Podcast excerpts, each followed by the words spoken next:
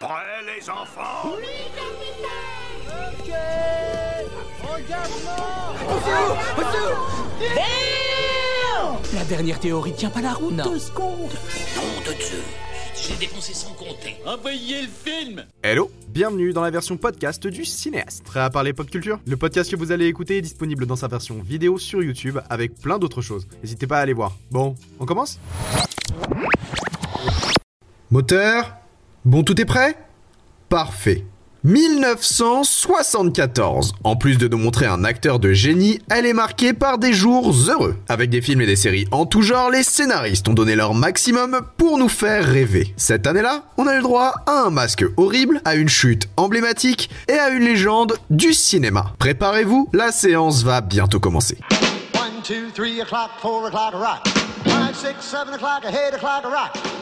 Tout d'abord et comme toujours, revenons rapidement sur notre repère chronologique. 1974 est marqué par la diffusion du 200e épisode des Feux de l'amour. Cette année-là, on a vu les débuts d'une famille de campagnards dans la petite maison dans la prairie.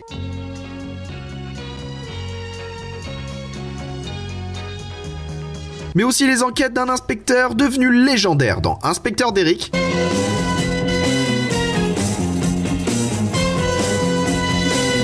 Et l'arrivée d'une petite bande dans la Brigade du Tigre. Monsieur Clémenceau, vos flics maintenant sont devenus des... Mais 1974, c'est surtout marqué par ceux qui coulaient des jours heureux dans Happy Days.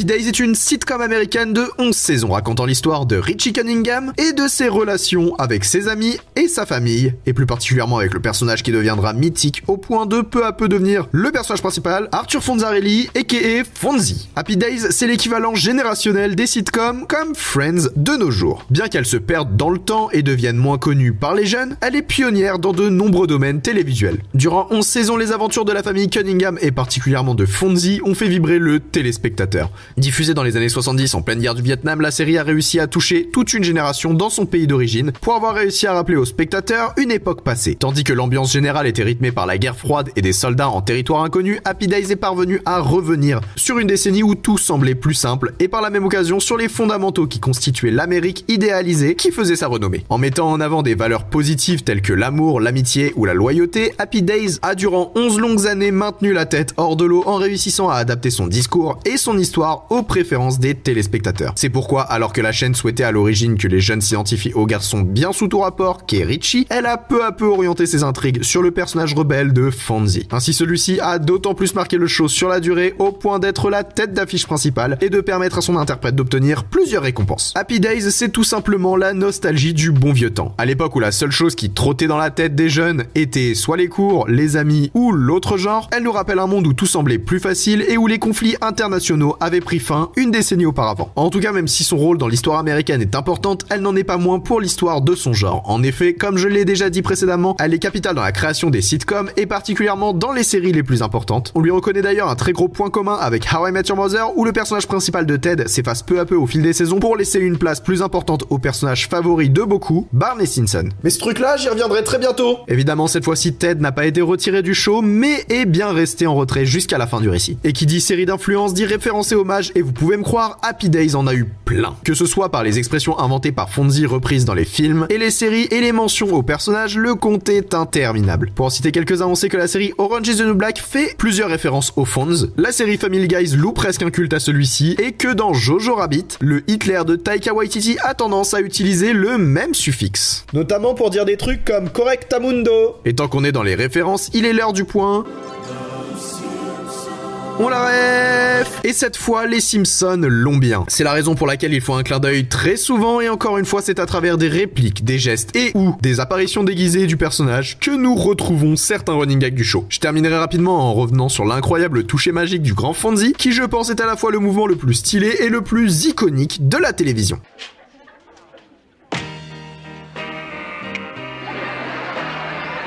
Côté animation, 1974 est marqué par la diffusion des Barbapapa, Voici venir les Barbapapa, toujours contents. mais aussi de Chapi Chapo,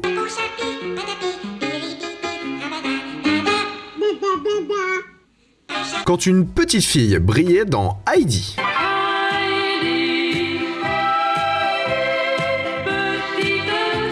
Du côté des salles obscures, on a eu le droit à des œuvres d'exception. Tout d'abord, on a vu Dustin Hoffman dans Benny, Roger Moore a renfilé le costume de 007 pour L'homme au pistolet d'or, et Belmondo faisait une ascension fulgurante dans Stavisky. Mais pour 1974, j'aimerais vous parler plus en détail d'une personne en particulier, visible dans un silencieux au bout du canon.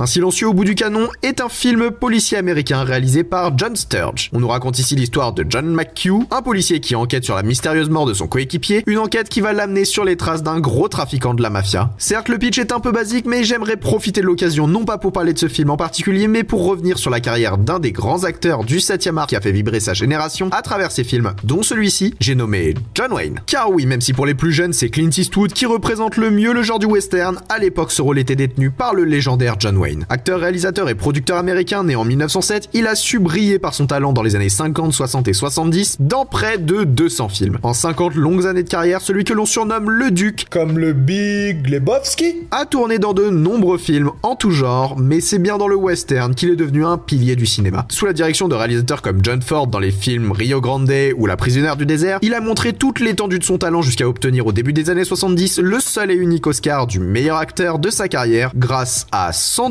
pour le. Entre les films, il lui est arrivé plusieurs fois de passer derrière la caméra pour s'essayer à la réalisation et en retraçant une partie de la vie de Davy Crockett dans Alamo et en revenant sur l'intervention des États-Unis au Vietnam dans les Bérets Verts, il a fait des miracles. Classé dans les 15 plus grands acteurs du cinéma, le Duc est un véritable symbole de l'Amérique virile, solitaire et machiste et ce n'est pas pour rien qu'il a eu le droit à de nombreux hommages dans le cinéma par la suite à travers des répliques, des personnages ou même des mentions. Pour ce qui est de la cérémonie des Oscars, 1974 a récompensé un film que la France ne verra pas avant l'année suivante, le dénommé Le Parrain Partie 2, ainsi que son réalisateur Francis Ford Coppola. Côté acteur, c'est Ellen Burstyn qui a obtenu la statuette pour son rôle dans Alice n'est plus ici, quand Art Carney l'avait pour Harry et Tonto. Pour ce qui est du reste, on a vu un bon nombre d'adaptations littéraires sur grand écran, avec Les Crimes de l'Orient Express pour l'histoire de Agatha Christie, mais aussi l'œuvre de Francis Scott Fitzgerald dans Gatsby le Magnifique. Et au passage, 1974 nous a montré Sean Connery avec un style légendaire dans Zardoz, Clint Eastwood était le canardeur, tandis que Steven Spielberg réalisait Sugar Express. Ouais, c'est pas son film le plus connu. Du côté de la francophonie, on a vu Pierre Richard dans Le Retour du Grand Blond, ainsi que Lino Ventura et Isabelle Adjani dans La Gifle, et Alain Delon a été un sacré gangster dans Borsalino et compagnie. En outre, Francis Ford Coppola présentait aussi Conversation secrète, et Sidney Pollack nous montrait Yakuza. Mais étant donné qu'Halloween approche à grands pas, nous allons nous tourner vers un sujet d'actualité, puisqu'en 1974, on a surtout été marqué par l'arrivée d'un être au comportement très étrange, venu nous faire frissonner dans Massacre à la tronçonneuse.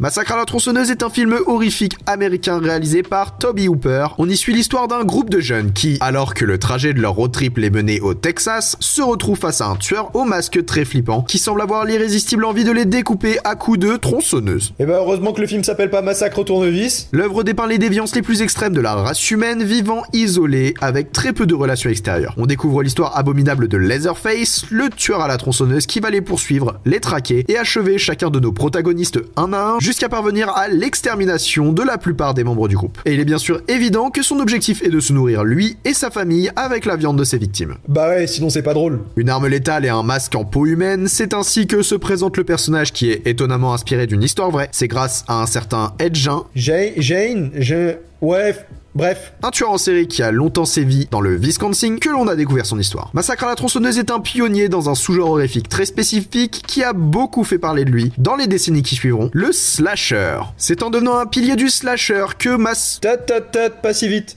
Enchaîne. Massacre à la tronçonneuse a placé les bases du genre horrifique en général et a influencé la création de nombreux films par la suite. Il est assez simple de trouver des similitudes entre le film et d'autres œuvres comme Evil Dead ou La colline à des yeux. D'après certaines informations, Ridley Scott se serait même inspiré de l'homme masqué pour le personnage du xénomorphe dans le huitième passager, ce qui est quand même assez impressionnant. Et évidemment, parmi les grands noms qui ont été marqués par ce masque, c'est le génie de Rob Zombie que l'on retient particulièrement, notamment pour son chef-d'œuvre La Maison des Mille Morts. Et comme toujours, qui dit film important dit hommage en quantité, et ce n'est pas ce qui a manqué. On a vu des clins d'œil à l'œuvre dans un bon nombre de programmes, à commencer par le film Gremlins, où l'une des créatures s'attaque au héros avec l'arme de prédilection du tueur masqué, mais il est aussi mentionné plusieurs fois dans des séries comme Les Contes de la Crypte, Dr. Doogie et dans certains films comme Pulp Fiction ou La Haine. Une bonne flopée de références pour une saga pionnière d'un genre qui ne cessera d'évoluer et de se renouveler tant bien que mal, mais ça, c'est une autre histoire. Et vous, vous pensez survivre face à un taré avec une tronçonneuse? Dites-le moi en commentaire. Et cette semaine, je laisse le mot de la fin au grand Fonz et à son toucher magique.